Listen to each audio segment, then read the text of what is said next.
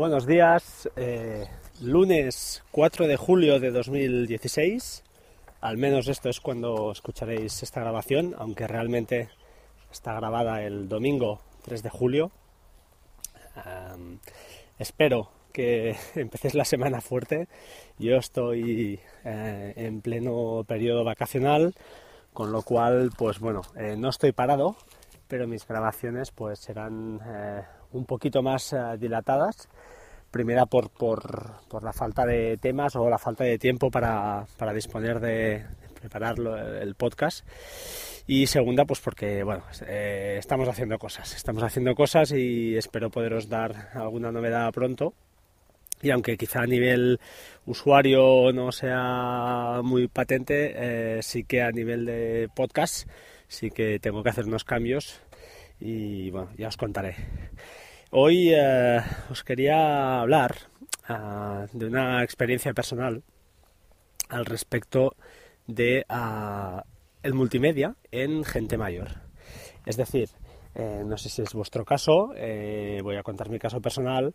Mi caso personal es que mi madre es una persona mayor de unos 70 y largos años y uh, bueno, tiene una televisión en casa, vive sola, es autosuficiente, eh, usa el perfil es que es capaz de usar un teléfono móvil, un, smartphone, es capaz de usar eh, WhatsApp, enviar fotos, lo justo. Uh, no le pides mucho más, pero hasta ahí bien. Entonces, eh, la idea era montarle una, una, es una amante de series, una, de unas series determinadas, de, de policíacas, etcétera, eh, sobre todo policíacas, y películas, etcétera, ¿no? Entonces la idea era eh, montarle un sistema multimedia en casa que fuera eh, sencillo y que fuera capaz de asimilar y de, automatizar. Bien, yo he probado tres opciones. Las tres opciones que yo he probado eh, es Chromecast, la primera opción, Roku y, uh, y el Apple TV. Um, después os contaré la que, la que hemos decidido al final. Eh, yo, la verdad, el tema, este tema es un, tema que creo que da para, para largo, porque, porque al final, claro, los que escuchamos podcast no tenemos ningún problema. Te pasan un, cualquier cacharro, lo configuras, que eso, de acuerdo, la configuración la puede hacer otro, pero falta esa tercera, la tercera la tercera y más importante opción, eh, opción, que es la usabilidad de este aparato. Yo la verdad os, comentaré, co compré un Roku eh, pensando que, que sería la, la, manera más intuitiva porque dispone de un mando y pensaba que sería la manera más intuitiva de, enseñarle a mi madre cómo funcionaba esto. Se lo montamos, lo configuré, ningún problema, con una cuenta de PlexPass, eso sí, usando pues mi librería de, de vídeo. Y, y la cosa no funcionó del todo bien el hecho de tener un mando, aunque, aunque el mando no es, comple no es complejo para nosotros, porque tiene pocos botones, sí que he visto que para una persona mayor, pues, pues no, no porque desplazarse por los menús no es, no es intuitivo para ellos, no, no lo tienen, no saben bien bien dónde están, eh, bueno, la cosa era, era un poco más, eh, no funcionaba, no funcionaba, yo se lo explicaba, ella lo veía, efectivamente parecía que sí, que sí, que sí, nos íbamos y al cabo de una semana pues no, no había movimiento en, en, la librería, no, no había visto nada.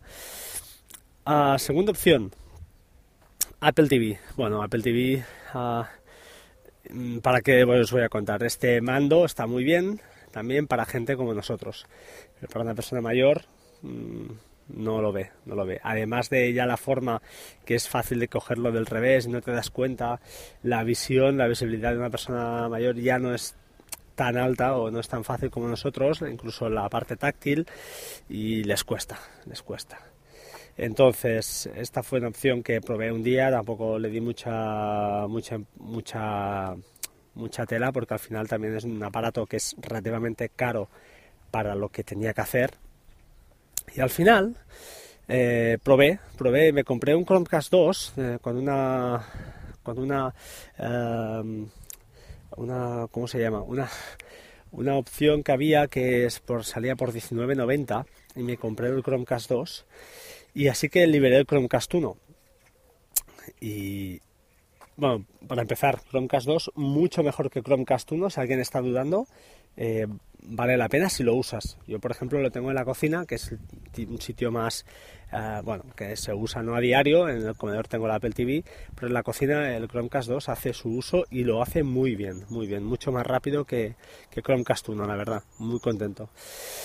Pues bien, como os decía, Chromecast 1 se lo instalé y cuál fue mi sorpresa que eh, con el teléfono móvil, como os he dicho antes, es una persona que más o menos se maneja y allí ah, es un Android, un teléfono sencillo, pero allí realmente con, Plex es capaz de ah, desplazarse porque el, el, tema es que ella lo que es el scroll, el scroll hacia arriba, hacia abajo, ya lo tiene ya lo tiene, ya lo domina, porque es propio del teléfono.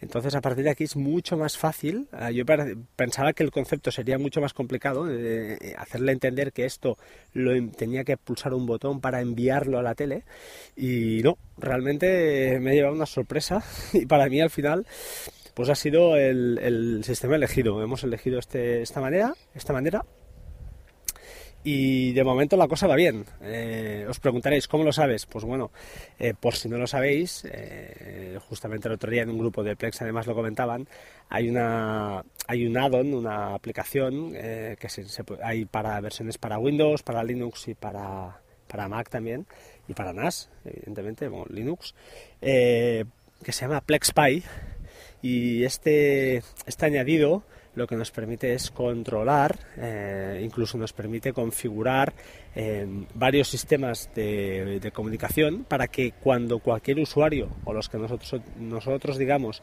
ejecuten algún play, algún pause, paren, em, eh, incluso hay algún problema de latencia, se nos envía un mensaje a nosotros. Yo personalmente lo tengo configurado con Telegram, creé una cuenta, hay que seguir las instrucciones que hay allí, hay que crear un bot, pero vaya, no es difícil porque te lo ponen muy, muy mascado. Incluso si te creas una cuenta en Imgur, que es la, plataforma para almacenamiento de imágenes, pues te envía hasta la carátula de, lo que está viendo el, el usuario que tienes en la librería o tú mismo si quieres, hasta tú mismo, y la verdad es que está muy chulo. Pues bien, usando esta, este addon, este PlexPy, eh, estoy viendo que la cosa funciona. Ahora sí. No os diré que está ocho horas al día viendo Plex, porque tampoco es, pero sí que hace un uso mucho más... Eh, ahora sí realmente lo puedo usar. Y al final es lo que cuenta. Eh, nuestra gente mayor son gente que sí, mi madre sale mucho, se mueve y tal, pero también tienen unas horas en casa. La televisión está como está. bueno, tenemos lo que tenemos y pues le encantan ver series, pues no tiene por qué esperarse a las 10 de la noche en no sé qué canal que hacían 4 o 5 tandas de CSI, pues oye, pues no, pues te ves mm, alguna de policías que tengo yo por ahí y ya vale, y, encantada de la vida. En fin, eh, nada más, creo que nada más. Eh, os quería comentar también quizá, bueno, tengo un par de cosas ahí guardadas en el tintero, como os digo estoy de vacaciones, eh, estoy acabando paralelamente una historia mía que, a ver si este mes de julio me la saco de encima y entonces me puedo concentrar mucho más en, el tema de, del podcasteo.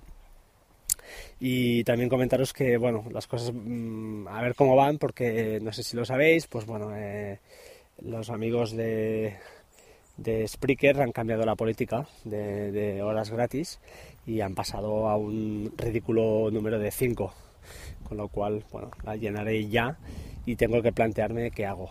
Mm, no sé si pagaré o haré algunos cambios, ya que dispongo de un NAS, pues bueno, quiero hacer algunas, algunos cambios y eso implica tiempo y, pruebas.